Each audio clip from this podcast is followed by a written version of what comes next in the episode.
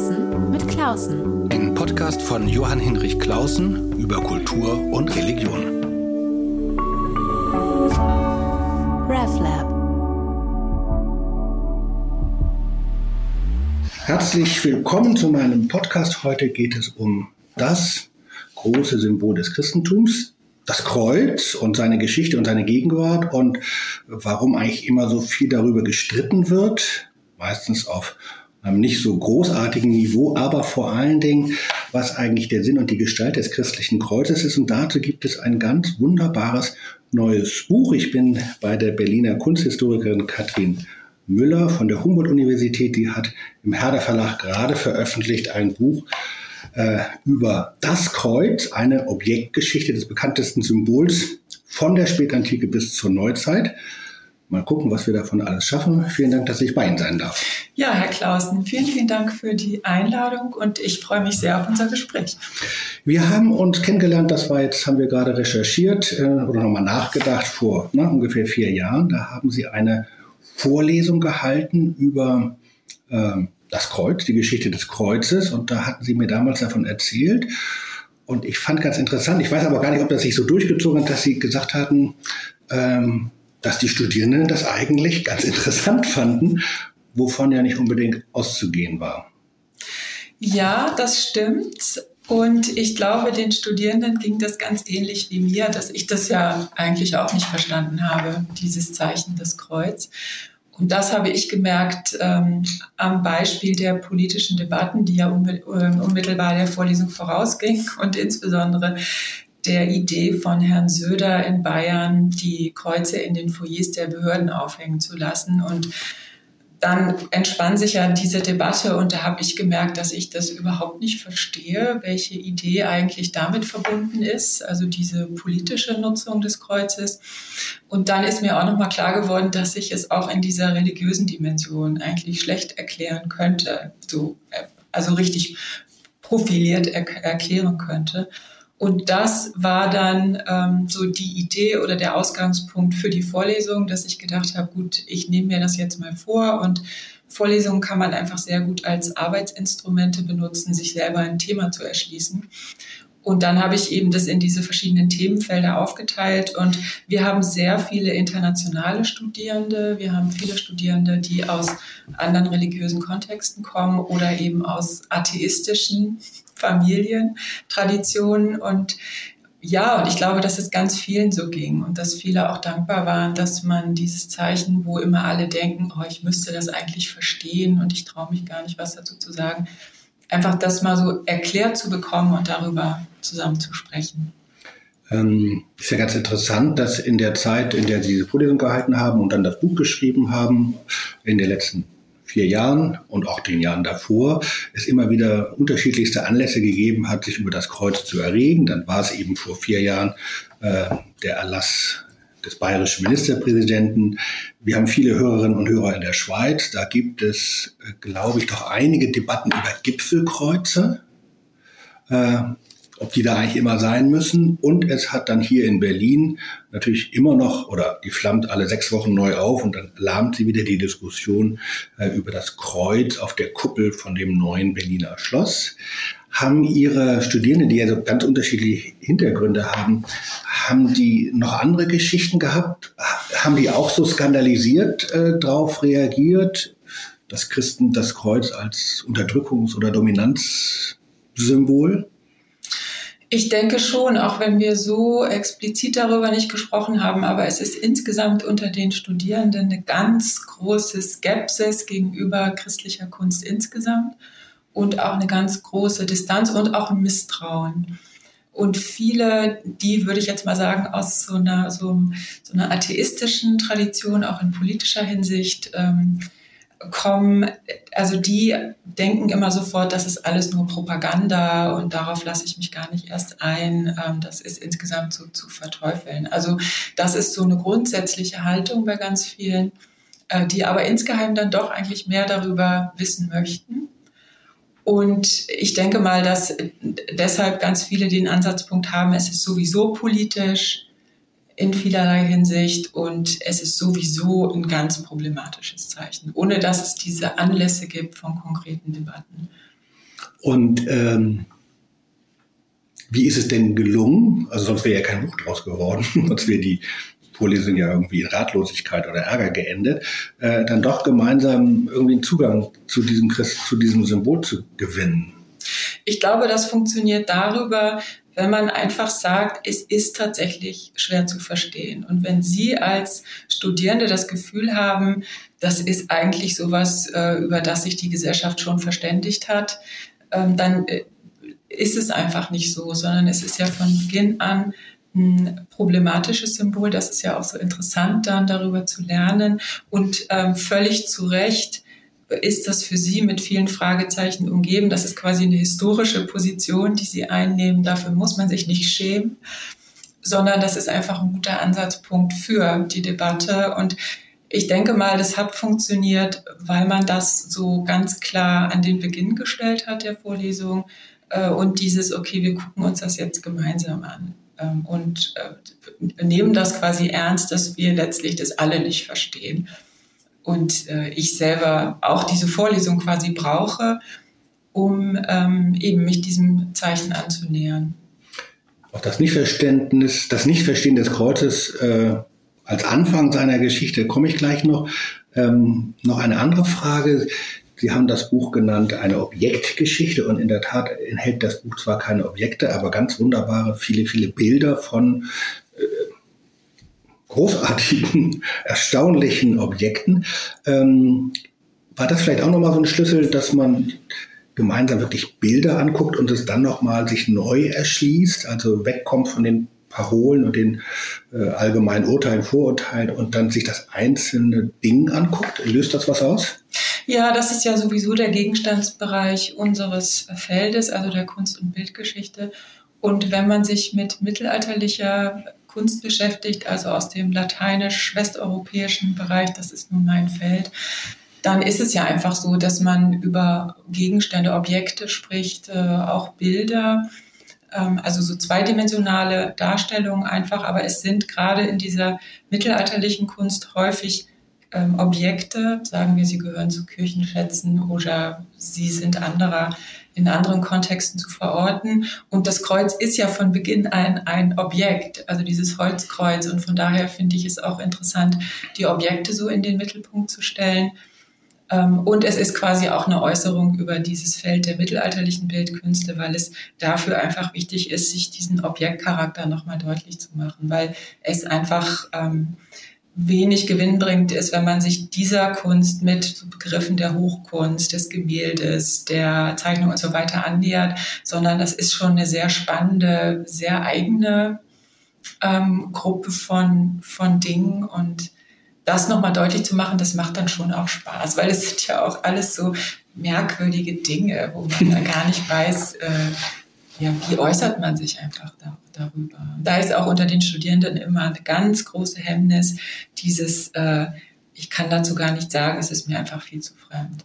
Ja, aber das lockt, das lockt ja dann eigentlich auch. Also ich habe mich jetzt ein bisschen beschäftigt mit der Frühgeschichte des Kreuzes und äh, so aus neueren archäologischen Forschungen ähm, zwei Dinge wahrgenommen und eines verknüpft sich nochmal mit dem Aha-Erlebnis bei der Lektüre Ihres Buches, dass es einerseits durchaus schon frühe Kreuzesdarstellungen gibt, aber eben nicht als tolles großes Kunstwerk, sondern eben als äh, immer schon für den religiösen Gebrauch bestimmtes Objekt, also Amulette, Siegel, etwas, was so wir normalerweise als Aberglauben kennzeichnen würden. Archäologen sagen, die Kategorie lassen wir mal Aberglaube, sondern es wird, ähm, das Kreuz ist immer schon gleich ein, da wo man es denn findet, äh, eben ein Kult oder ein privater Kultgegenstand, nämlich solche Amulette.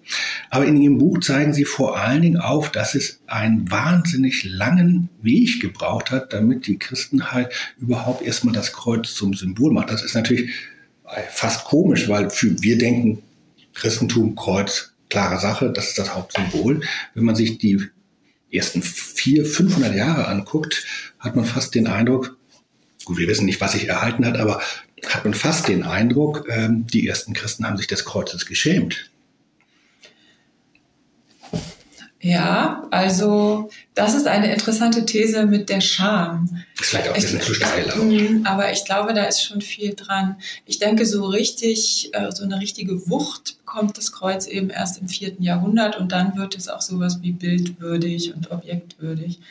Und das hat natürlich viel mit Konstantin dem Großen und seinen Kreuzerscheinungen zu tun und dann den militärischen Erfolgen im Zeichen des Kreuzes. Das fand ich auch interessant, dass das letztlich das militärische viel dazu beiträgt, dass das Kreuz sich durchsetzen kann. Und in der frühen Zeit sind es tatsächlich eher diese Monogramme, würde ich sagen. Mhm. Das sind ja auch ganz interessante, aber letztlich viel ähm, schwieriger noch zu verstehende, zu entziffernde, ähm, so bildliche, visuelle Zeichen. Aber das Christogramm und auch das Staurogramm das sind ja Zeichen, die man dann findet auf diesen Ringen als Schmuckstücke und so weiter, so Bekenntniszeichen und sicherlich auch solche, die dem eigenen Schutz dienten. Aber das Kreuz kommt tatsächlich spät und kann man ja auch gut nachvollziehen. Also ich finde, dass die Christen sich damit so viel Ärger eingehandelt haben, total nachvollziehbar und dass man unter dem historischen Kreuz steht und sagt, naja, das müssen Sie erstmal erklären, warum das jetzt ausgerechnet der Erlöser sein soll, der diesen Tod stirbt. Und dann finde ich das so interessant, dass gerade dieses schwächste Symbol, dieser schwächste Gegenstand, allen anderen entgegengehalten äh, wird und gesagt wird, das ist aber ein Siegeszeichen, ähm, so, dass sich das durchsetzt. Das ich fände es viel leuchtend, einleuchtender, wenn es jetzt das Christus, Christogramm, was natürlich sehr viel mehr mit so einer kulturellen Elite zu tun hat, wenn sich das aber durchsetzen würde. Oder eigentlich finde ich, ähm, ist die christliche Botschaft ja vielmehr das leere Grab. Aber man kann die Lehre des Grabes nicht wirklich zum Kettenanhänger machen oder zum Symbol machen. Und ja, das ist einfach alles so erstaunlich und letztlich so schwer zu verstehen. Ja, ja, ich, hab's, äh, ich, ich fand es eben doch eben sehr, sehr interessant, weil Sie das so nachzeichnen, wie lange es gedauert hat, bis dann tatsächlich so Anfang des fünften Jahrhunderts so richtige Bildprogramme sind, äh, wo man wirklich feststellt, so wird die Passion jetzt mit dem Kreuz dargestellt. Ähm, Gibt es ja wunderbare äh, Elfenbeinarbeiten, aber das hat ganz schön lange gedauert. Ähm, eine Assoziation, die ich dazu hatte, ist, dass die frühe Christenheit natürlich in einer Zeit gelebt hat, äh, wo das Kreuz noch eingesetzt wurde als Hinrichtungsinstrument. Äh, das sah man auf der Straße also das war Schande, das war Qual, das war Justizmord, das war staatliche Grausamkeit. Das war ja, lebte ja noch nicht als Symbol, sondern als faktisches Tötungsinstrument. Und dass man dann in einer neuen Religion das nicht so nach vorne stellt, sondern den Hirten, Jesus als der gute Hirte, das Licht, das Wasser, die Vögel, der Pfau, was es da so alles gibt. Aber es, äh, dann ist es dann doch irgendwie dann doch so passiert und das hat darauf haben Sie schon hingewiesen, mit dem Objekt des Kreuzes zu tun. Und das ist ja nicht nur Konstantin, sondern auch seine Mutter Helena gewesen. Mhm. Mögen Sie die Geschichte kurz erzählen, weil die auch nicht jeder kennt. Ja, also es ist so, dass die Kaiser, Kaisermutter Helena ähm, sich nach Jerusalem aufmacht, schon um das Kreuz zu finden, meine ich, dass diese Idee, dieses Vorhaben dann nicht erst während ihres Aufenthalts in Jerusalem kam und es schon um diese Reliquie ging. Also diese Idee, das historische wahre Holzkreuz aufzufinden, dass es da schon die Idee gab, da ist Christus präsent noch, auch durch sein Blut und seinen Schweiß und dass es quasi ein Objekt ist, ähm, was ja, was so eine eigene Heilskraft hat aufgrund einfach dieser körperlichen Präsenz Christi im Holz sozusagen. Und dann gibt es unterschiedliche Versionen, wie sie es tatsächlich findet, weil es ist eben dann in der ersten Hälfte des vierten Jahrhunderts. Das heißt, die Kreuzigung ist lange her. Und äh, man fragt sich, wie kann es einfach in Jerusalem noch eine Ortskenntnis gegeben haben, dass jemand sagt, dort stand das Kreuz, weil Golgatha ja zu der Zeit, zu dem Zeitpunkt auch schon lange nicht mehr außerhalb der Mauern Jerusalem lag, sondern innerhalb und das dann sicherlich noch mal viel besser nachvollziehbar ist, dass diese Frage entsteht, ähm, wo ist eigentlich der historische Ort? Und die eine Variante ist, dass sie ähm, auf das Wissen der Lokalbevölkerung quasi zurückgreifen muss und das sind dann die Juden, die sie befragt wo die Idee ist, das hat sich über Generationen eben erhalten, dieses Wissen, ist in den Familien immer weitergegeben worden. Und die eine Legende, die dann im 13. Jahrhundert so fixiert wird, sagt, dass die Juden aber ähm, unter sich, sich absprechen und sagen, wir werden dieses Wissen nicht preisgeben.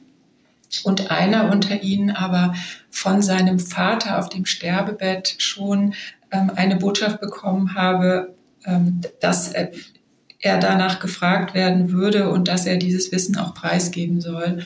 Und er verrät dann quasi die anderen Juden und ähm, nähert sich Helena an. Sie droht aber auch mit der Feuerstrafe, als klar wird, dass er dieses Wissen besitzt. Und da droht sie mit, er wird gefoltert. Und erst auf diesen Druck hin sagt er eben dann, wo das Kreuz äh, zu ergraben ist. Und dann ist es ja so, dass wirklich gegraben wird und es werden die drei Kreuze gefunden. Und dann weiß man ja erstmal nicht, welches ist denn jetzt das Richtige. Und dann muss dieses Kreuz erst ein Wunder vollbringen und jemanden wieder äh, zum Leben erwecken.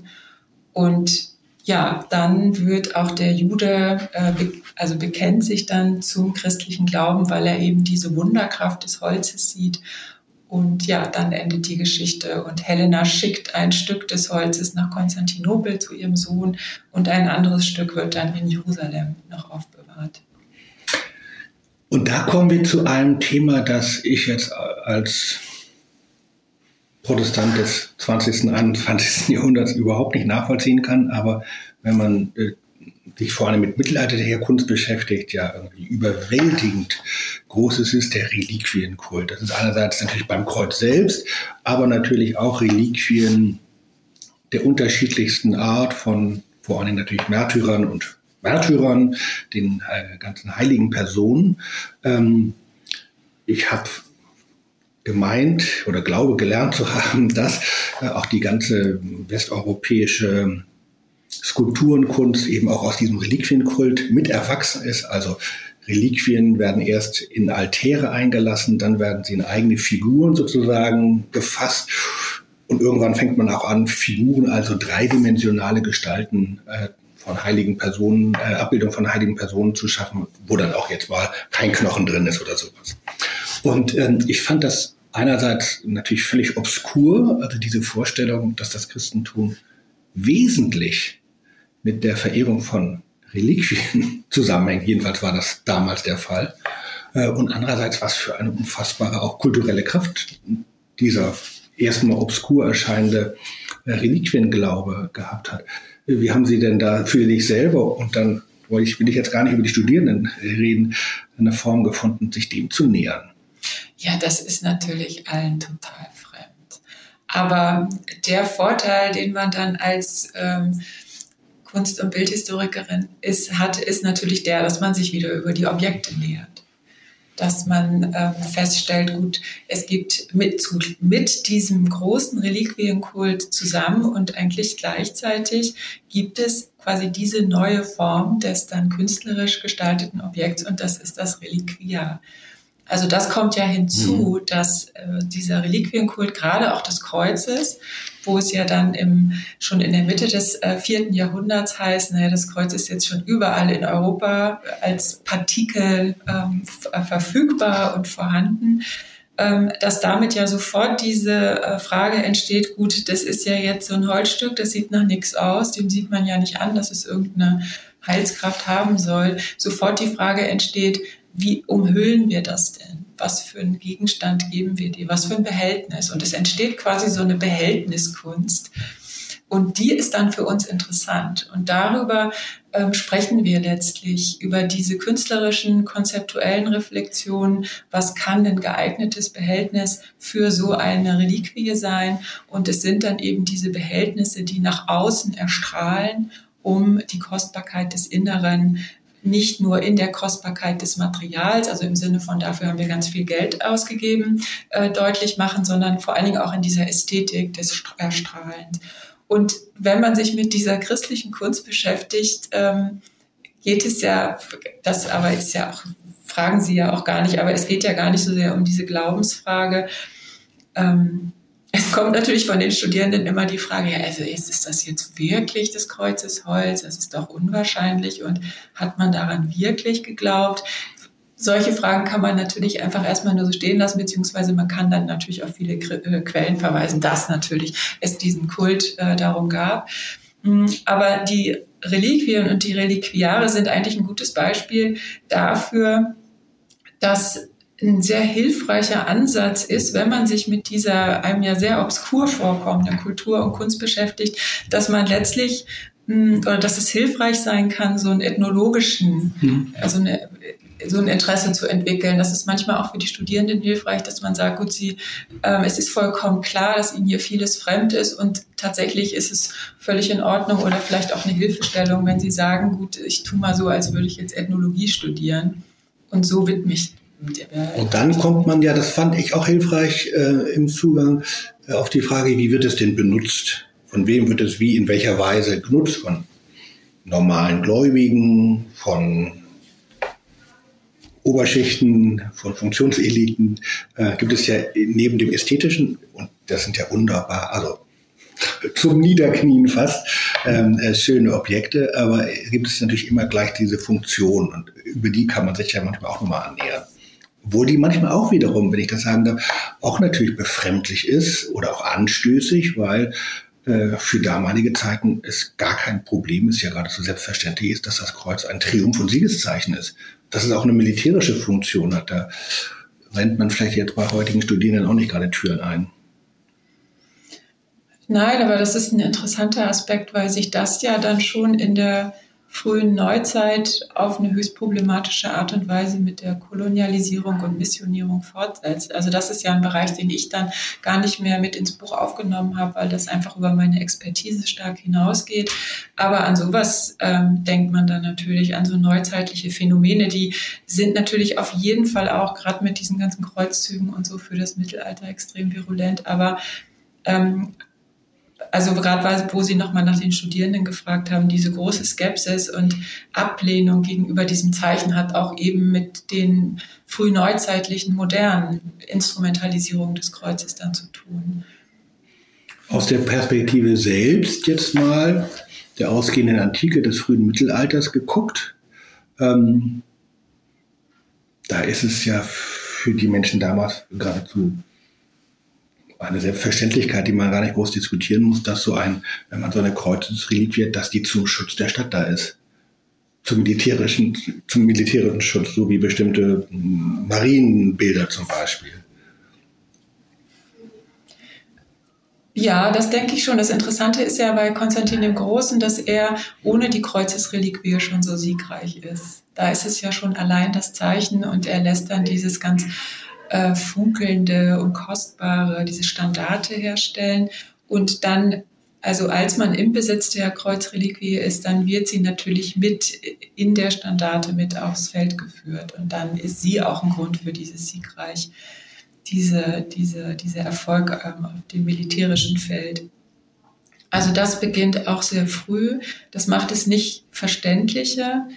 Ähm, aber ganz klar, also diese militärische Nutzung setzt früh ein, aber eben auch dieses ganze Spektrum an Verwendung. Also ich finde ja immer sehr nachvollziehbar, dass man es in so einem Schmuckstück am Körper getragen hat und dort ähm, und, und das ganz individuell für sich genutzt hat und es wie so ein Schutzschild ist, was sich um den eigenen Körper gebildet hat. Und da merkt man, da spielt dann das Militärische, das spielt dann eine Rolle gegen den Teufel, aber das würde ich ja nicht als militärisch auffassen und, und da wird dann deutlich, sind wie so zwei Pole. Einmal dieses, das Heer auf dem Schlachtfeld und einmal ganz persönlich mit so einem mitunter ja ganz schlicht aussehenden, sagen wir, Schmuckbehältnis.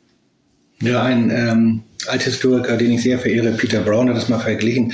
In der Antike wäre es äh, ebenso absurd vorgekommen, ohne ein Amulett mit einem Kreuzeszeichen vor die Tür zu gehen, wie ähm, sich heutzutage beim Autofahren nicht anzuschnallen. Das wäre ganz selbstverständlich. Oder, oder keine Grippeimpfung oder Corona-Impfung zu, zu machen, weil, es, weil natürlich die Menschen nochmal in einer ganz anderen Weise auch schutzbedürftig waren, ausgeliefert waren was sie dann vielleicht als dämonische Mächte oder sonst wie beschrieben haben, aber natürlich in ganz anderer Weise ungesichert waren.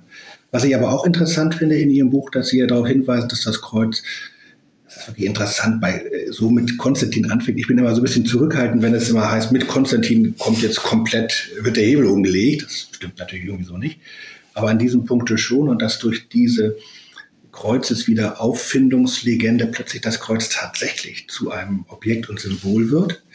Ähm, aber es gibt ja auch so Formen von Sublimierung oder auch sozusagen von Durchgeistigung. Und was ich ganz toll fand in Ihrem Buch und überhaupt keine Ahnung davor hatte, dass es eben auch so Kreuzes, Kunst, Theologie, Metaphysik, Mystik gibt, in der das Kreuz ja wie so eine Grundstruktur des Universums erscheint. Erzählen Sie doch davon mal.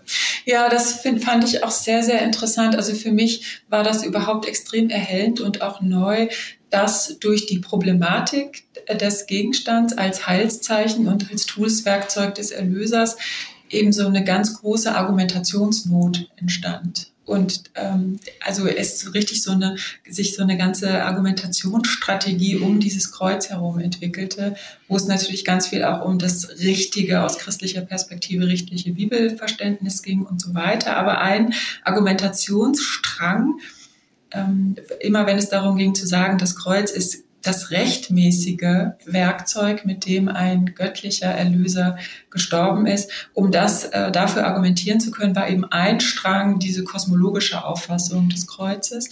Und ähm, das hört sich erstmal ziemlich kompliziert an. Und wenn man dann manche Texte liest, denkt man auch, okay, ähm, so ganz eingängig ist das nicht. Aber das, letztlich geht das alles von der Form des Kreuzes aus, die ja sehr simpel ist. Und da ist dann das Entscheidende, dass das Kreuz in vier Richtungen weist.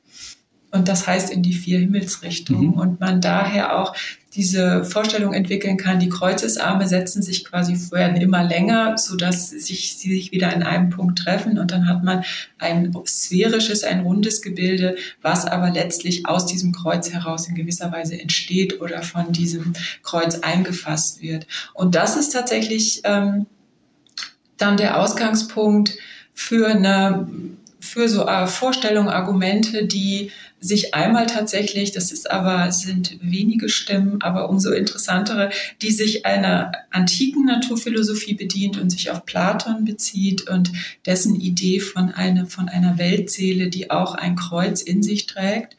Und dann wird gesagt, naja, äh, Platon hat schon recht, aber ähm, er wusste halt noch nicht, dass dieses Kreuz ähm, das eigentliche schon, das, was er beschreibt, dass es dann das christliche Kreuz sein wird.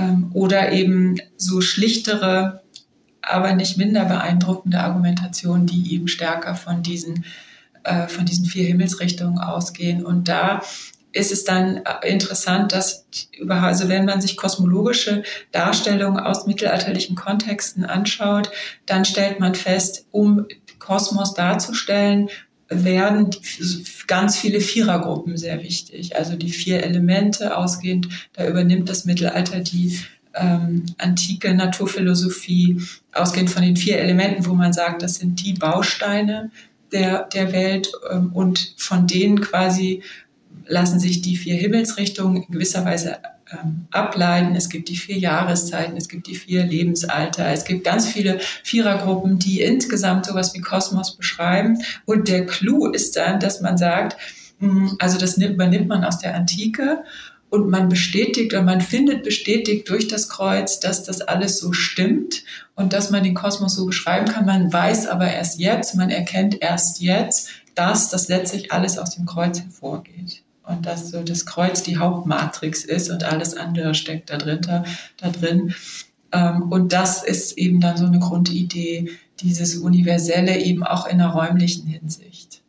Und das ist ja äh, natürlich sehr spekulativ, wer daran Freude hat, aber kann sich darin verlieren. Auf der anderen Seite ist es ja aber auch eine ganz, auch durchaus kulturproduktive äh, Art, äh, die vorherige Kultur nicht einfach nur zu verbieten, sondern aufzunehmen und daraus was Neues zu machen.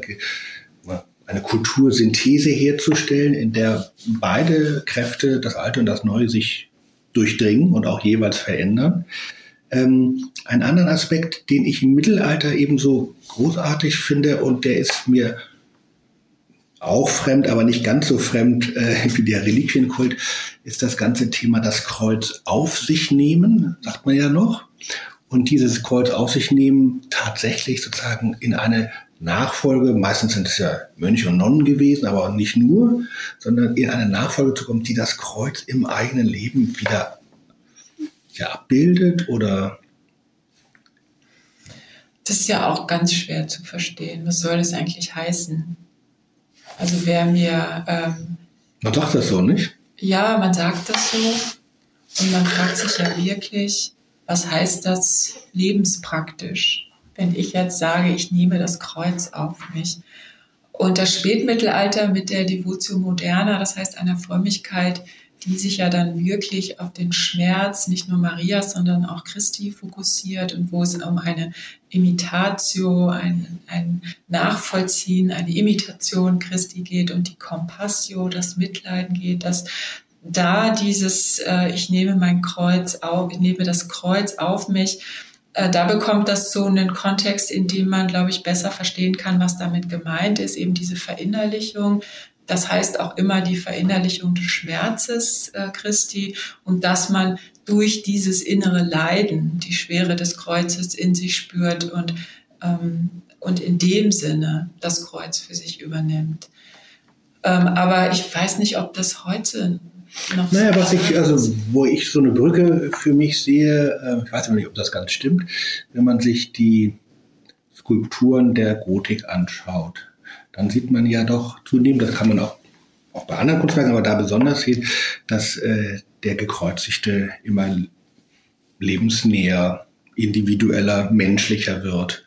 Und das zielt natürlich auf, auf die Weckung von Emotionen. Das ist nicht nur so der Triumph-Typ, der da einfach gerade dran steht oder fast so davor steht, sondern das ist jemand, der da richtig ähm, hängt, äh, gebogen ist ähm, und aber wirklich nachvollziehbar ist und man eben Mitleid lernt. Also vielleicht ist das nochmal äh, etwas, was heutigen Menschen den Zugang ein bisschen öffnet. Hier entstehen Kunstwerke, die auf bestimmte Emotionen ähm, Emotionen wecken wollen, Mitleid zum Beispiel. Allerdings, wenn man anfängt mit dem Emotionen wecken, das kann man nicht so gut kontrollieren. Da gibt es manchmal auch Emotionen, die nicht so begrüßenswert sind. Das beschreiben Sie auch in dem Buch. Also auch Emotionen von Wut und Hass. Wer sind die Schuldigen? Das sind die Juden. Also das verbindet sich damit ja auch. Also auch eine Form von Aggression, die dadurch geweckt werden kann durch solche Kreuzigungsdarstellungen. Ja, man könnte vielleicht auch sogar sagen, eine Aggression gegenüber sich selbst. Weil wenn man diesem Frömmigkeitsideal folgt, der Verinnerlichung, ähm, dann ist das auch eine Selbstpeinigung. Es kann eben auch zu dem Punkt kommen, dass man sagt, gut, wenn er die Sünde auf sich genommen hat, die Sünde der Welt, und dafür den Kreuzestod gestorben ist, ich trage ja zu dieser Sünde bei. Und ich trage soll, ja dazu. Ja, das ist auch so gemeint. Ich trage ja, ja, ich trage ja dazu bei, dass dieser sein Schmerz so groß war.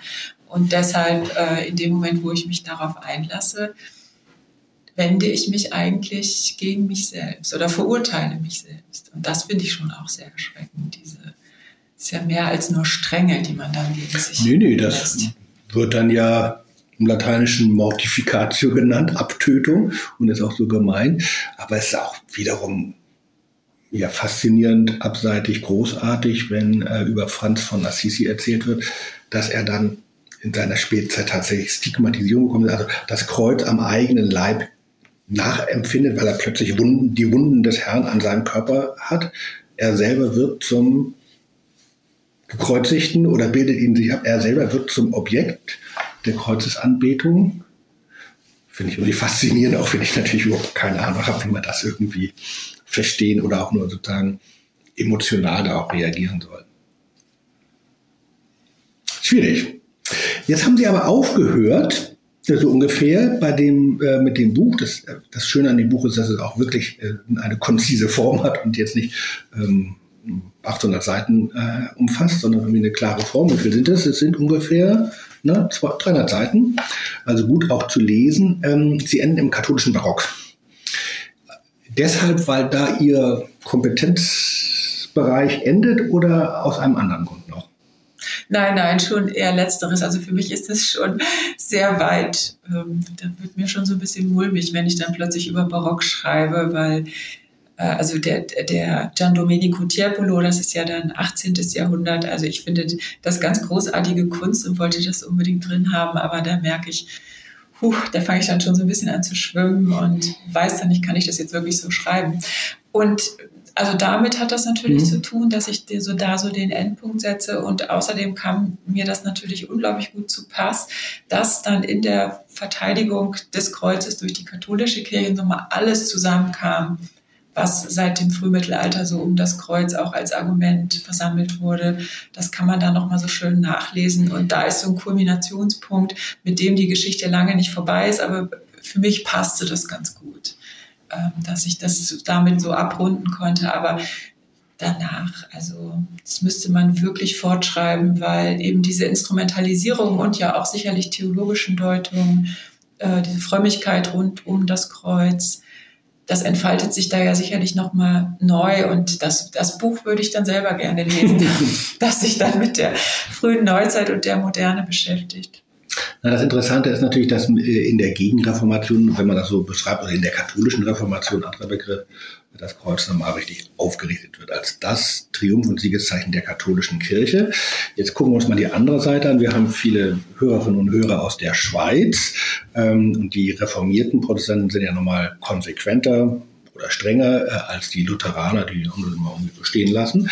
Ähm, und so eine klassisch reformierte Kirche hat gar kein Kreuz sondern äh, hat mir ein netter reformierter Theologe gesagt, wir Calvin, ne, Calvinisten würde nicht sagen, wir Reformierten, wir machen beim Beten die Augen zu, wir gucken nichts an. Ne, es soll Anbetung im Geist und in der Wahrheit sein und das Kreuz wird, ähm, findet eigentlich nicht statt. In Kirchen hat man dann eher sozusagen die Gesetzestafeln, wenn man überhaupt einen Schmuck hat. Ähm, da hört das einfach oder ab Januar, da hört das fast auf. Und das ist natürlich auch ein Protest gegen diese katholische Funktionalisierung, diese katholischen Bilder des Kreuzes.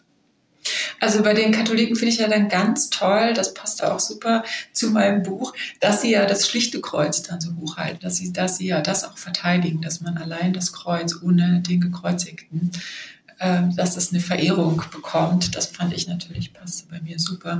Und aber wenn man ganz klar auf ein Kreuz im Kirchenraum verzichtet, wird damit auch deutlich, dass man es letztlich dann immer, man hätte es immer mit Objekten zu tun, für die viele Entscheidungen getroffen werden müssen. Welches Material, wie gestalte ich das, welche Farbe und so weiter. Und da wird auch deutlich, dass es letztlich um das Kreuz geht, aber man muss sich auch zu dem verhalten, was man dann tatsächlich ähm, als Objekt im Kirchenraum hat. Und, und das ist ja unglaublich schwer zu entscheiden. Also man ähm, gesteht ja letztlich damit ein, dass diese Objekte unglaublich schwer in den Griff zu bekommen sind und so sehr verfangen. Von daher kann ich diese Konsequenz unglaublich gut nachvollziehen. Ich bedauere sie natürlich sehr. Und, und, gegen und, Ihren Berufsstand. Ja, es gegen meinen Berufsstand. Ähm, aber ja, das zeigt sich einfach da drin, dass, ähm, dass die Objekte so schwierig sind. Und die sind die eigentliche Herausforderung, vor der man dann steht. Ja, weil die Objekte aber auch ein eigenes Leben haben. Das meine ich. Die haben eine eigene Kreativität, die haben, das ist eine anarchische Kraft. Und ähm, die lässt sich auch nicht theologisch domestizieren. Wir haben jetzt viel über Funktionalisierung gesprochen. Man, nicht, äh, Kaiser und Papst funktionalisieren das Kreuz. Naja, das lässt sich, so ein Objekt lässt sich auch nicht so einfach ähm, funktionalisieren, hat ein eigenes Leben, eine eigene Bedeutung, eine eigene Ambivalenz. Ähm, die Frage, die sich mir dann stellt, aber da müssten, das Buch würde ich auch gerne lesen, weil ich es auch nicht schreiben kann, äh, ob dann eigentlich diese diese Energie, diese ästhetisch-religiöse Energie, äh, die in diesen Objekten ist, in diesen Kreuzobjekten, wenn das aufhört, ob die woanders hingehen oder ob die aufhören? Was meinen Sie, wenn einfach Also manchmal ist es ja so, irgendwas hört auf, eine bestimmte kulturelle Praxis hört auf.